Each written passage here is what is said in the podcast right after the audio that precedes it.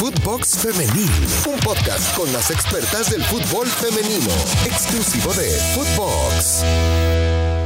Hola, hola, ¿cómo les va? Qué gusto saludarlos. Bienvenidos a Footbox Femenil, un espacio totalmente exclusivo de Footbox para platicar de todo lo que está sucediendo en materia deportiva en el fútbol femenil.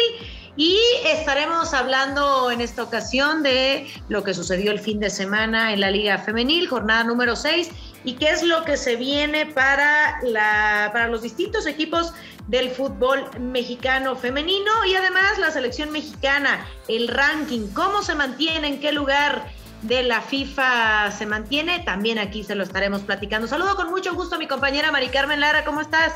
Qué gusto, Brenda, saludarte en este arranque de semana.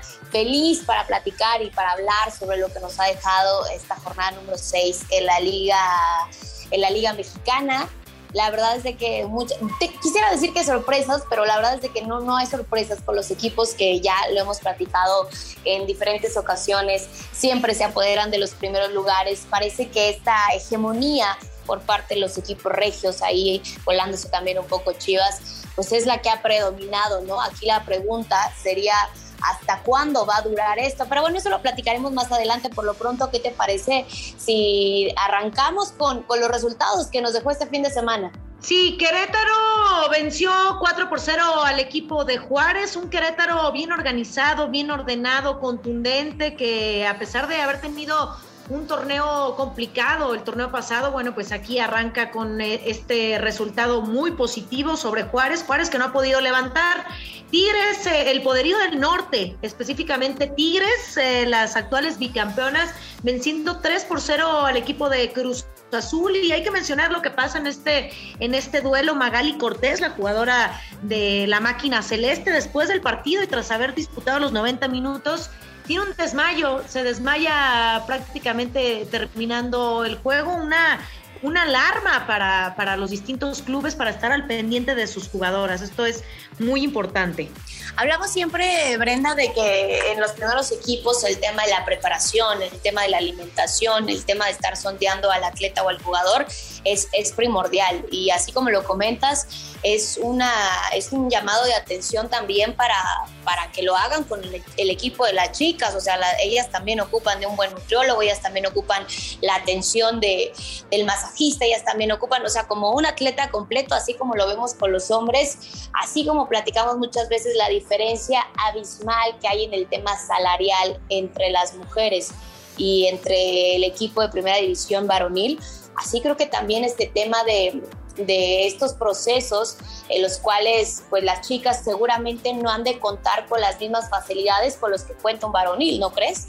Sí, totalmente de acuerdo, totalmente de, de, acuerdo a lo que estás comentando referente a la salud, que es lo más importante de un jugador. Muchas veces les exigimos a las jugadoras, pero no sabemos qué hay detrás de. Entonces aquí la situación complicada fue para Magali Cortés, quien había disputado todos los partidos, titular indiscutible, y bueno, pues ahora tiene esta, esta situación complicada. Está bien Magali, pero sí hay que poner atención. Tigres líder con paso perfecto, seis victorias de seis partidos disputados. Katy Martínez, mencionar la parte futbolística, vuelve a marcar el octavo gol en el eh, torneo y eh, mencionar aquí, ¿habrá algún equipo que detenga a, a Tigres? Se estarán enfrentando el próximo partido contra Querétaro? Híjole, es, es, muy complicada. Bueno, no creo que sea ni siquiera complicado, perdón. Es, incluso muy sencillo de, de responder esta pregunta, Brenda. Los únicos que lo pueden detener, repasemos la tabla general. Está Tigres en primer lugar, de ahí sigue Guadalajara, de ahí sigue Monterrey y de ahí sigue América. De estos primeros cuatro lugares, que es donde nuevamente yo veo que podría salir el nuevo campeón. Quitaré América porque inician nuevo proyecto con nuevo director técnico, hay que darle también tiempo para que se adapte y de ahí solamente te resta Guadalajara y Monterrey que serían los únicos que podrían darle batalla a un Tigres que anda pero imparable. El tema de Katy Martínez, Katy Killer, mejor conocida como Katy Killer, ocho goles, y venía de una lesión la temporada pasada, nosotros lo platicábamos, estuvo ausente bastantes partidos y ahorita pareciera que regresa como nueva. Sí, después de esta lesión que tiene y esta baja importante para el equipo felino, regresa Katy Martínez en el torneo pasado y no la veíamos al 100%, sí lo decíamos, una jugadora que le ha dado mucho a Tigres, pero que no está al 100%, hay que reconocerlo y ahora este torneo creo que le da la vuelta a la hoja. Prácticamente eh, vemos a la, a la Katy Martínez que era antes de esta, de esta lesión. Y bueno, pues eh, si habrá alguien que detenga a Tigres, será Chivas o Rayados, como ya lo decías, coincido. Las eh, finales, las que más se han disputado, sin duda alguna, han sido regias en una ocasión solamente Monterrey se lo ha podido arrebatar y Chivas, como vimos en el torneo pasado, se enfrentan en esta final pero termina. Pero ¿sabes qué pasa, Brenda? Digo, este, no sé tú cómo, cómo lo veas y que la gente también nos comente a través de, las redes sociales de Footbox Style, a través de nuestras redes personales.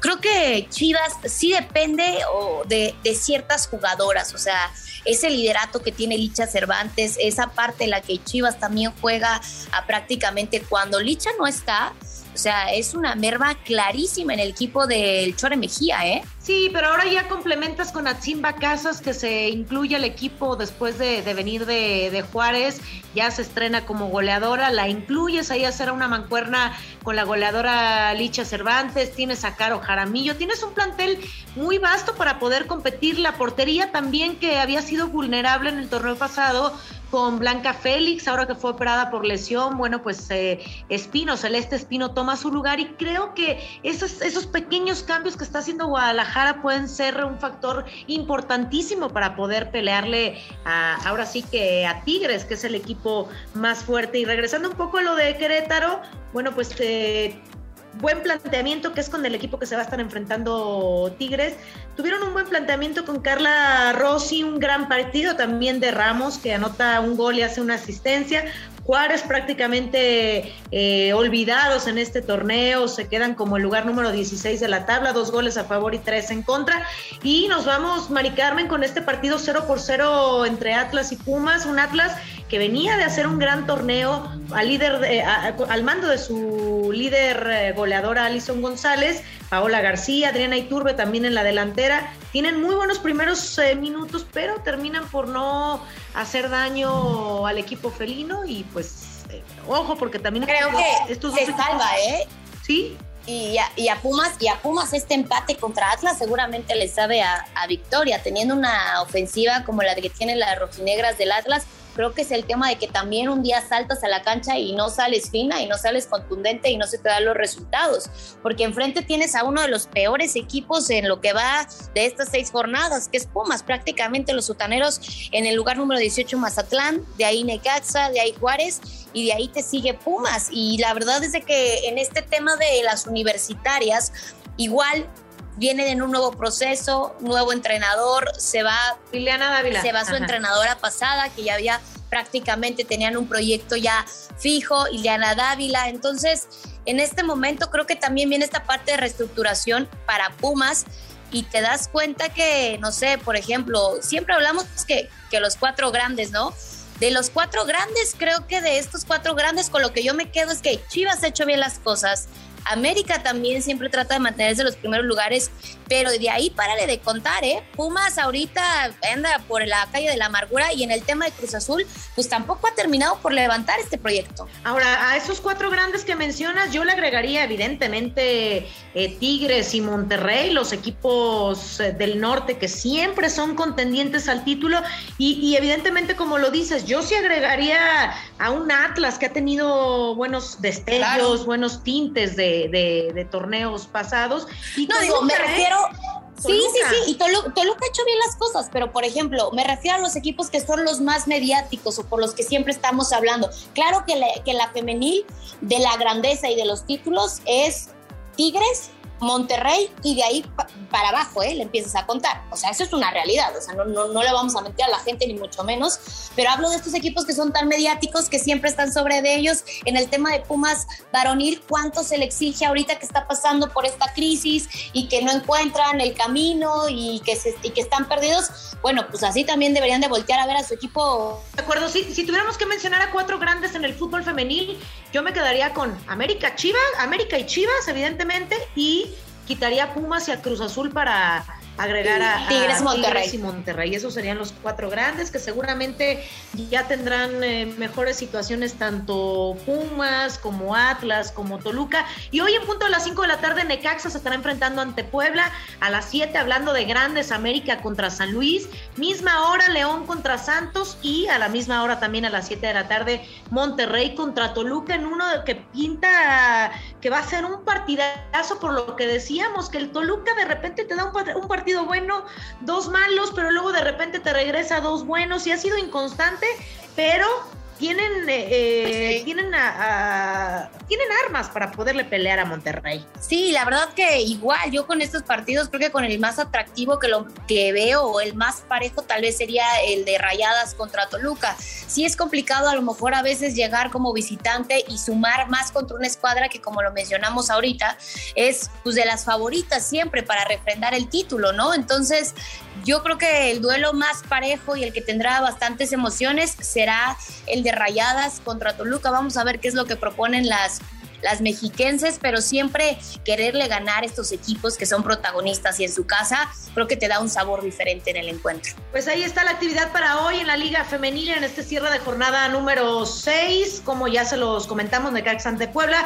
América frente a San Luis, León ante Santos y Monterrey frente a Toluca. Y hablemos de la selección mexicana femenil que se mantiene en el lugar número 28 del ranking FIFA y además se posiciona como la tercera mejor selección de la CONCACAF, solo por detrás de Estados Unidos y Canadá. Suma de 1.678 puntos. Mari Carmen manteniendo así la misma ubicación del último ranking del pasado 25 de junio del año 2021, que diríamos por ahí, a lo mejor no hemos cambiado la situación, no hemos mejorado, pero yo te pregunto, ¿cómo aprovechar de mayor forma a selecciones como Estados Unidos y Canadá para mejorar, para vernos a través, ahora sí que a través del vaso y decir, mira, sí, Mari Carmen, Tigres es eh, ahora sí que arrasa contra todos, pero luego te topas contra Estados Unidos y qué triste realidad que tus seleccionadas son en la mayoría de Tigres, pero vas a jugarle a Estados Unidos y te meten cuatro y luego te meten otros cuatro.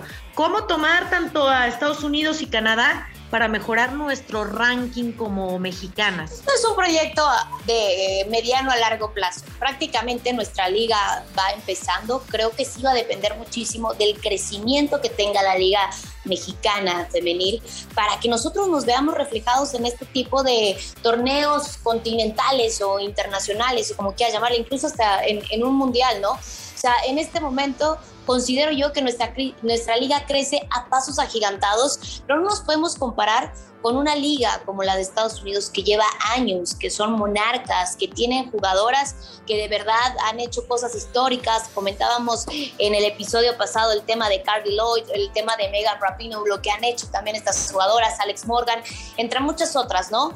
De, de la selección de las barras y las estrellas. Nosotros comenzando a escribir y a construir nuestra historia. Claro que ya tenemos jugadoras que se han posicionado y que, y que han marcado la historia de nuestro fútbol mexicano, pero creo que nosotros seguimos siendo esta liga de crecimiento. Lo estamos haciendo muy bien y creo que ahora con el tema de la, de la Copa Oro es una oportunidad muy grande para demostrar que estamos entre esas, entre esas entre esas potencias de la CONCACAF y que nos sirva, obviamente si la gente desconoce un poquito acerca de este sistema, cómo va a ser, bueno, de Copa Oro, ya hay dos lugares que ya están seguros, ya aseguraron boleto, que es el tema de Canadá el tema de Estados Unidos. Habrá otras 30 selecciones que pelearán los seis boletos que, que quedan restantes, que yo no dudo, Brenda, que México obtendrá uno de ellos. Sí, eh, y coincido contigo, eh, que nuestra liga 2017 prácticamente es cuando, cuando se comienza a desarrollar, estamos en pañales, nos hace falta muchas situaciones, muchas eh, cosas por mejorar, sí, no le vamos a competir a Estados Unidos, pero ahí está la vara alta para poder hacerlo, para poder participar en, y tener un boleto a una Copa del Mundo, tener un boleto a unos Juegos Olímpicos, qué bonito sería ver a, a nuestro México, a nuestro país representándonos en unos Juegos Olímpicos, en una Copa del Mundo, y sí, mucho que analizar, mucho que pensar, todavía falta mucho por, por trabajar, pero seguramente ese boleto sí será de, de, México, y pues no hay que desaprovechar esas situaciones, hay que prepararnos, hay, hay que prepararnos, hay que prepararse y hay que seguir alimentando nuestro fútbol mexicano con jugadoras extranjeras, las que sean permitidas, y con todos estos temas que te, te permiten hacer un fútbol mucho más globalizado. Mi querida Mari Carmen, nos tenemos que despedir. Muchísimas gracias. Nos escuchamos pronto aquí a través de Footbox Femenil. Muchísimas gracias, Brenda. Se viene un gran proyecto de la mano de Mónica Vergara, vienen nuevas caras, nuevas generaciones, hay mucho talento de las chicas mexicanas, entonces seguramente vendrán grandes cosas. Nos escuchamos en el próximo episodio. Abrazo a todos. Abrazo a todos y bueno, pues ahí les dejamos la tarea de hasta dónde podrá llegar nuestra selección mexicana femenil, cómo podrá competir ante potencias como Estados Unidos contra eh, Canadá, con una Jessie Fleming, con una Grosso que ha hecho cosas espectaculares, Adriana León, Vanessa Gilles y todas estas jugadoras que prometen mucho, mucho y de las cuales les tenemos que aprender como mexicanas. Nos despedimos, soy Brenda Flores y no olviden escucharnos a través de Spotify de lunes a viernes con lo mejor del fútbol femenil, con todo lo relevante a través de Footbox Femenil. ya lo sabe usted, un podcast exclusivo de Footbox. Soy Brenda Flores, nos escuchamos pronto. Abrazo. Footbox Femenil, podcast exclusivo de Footbox.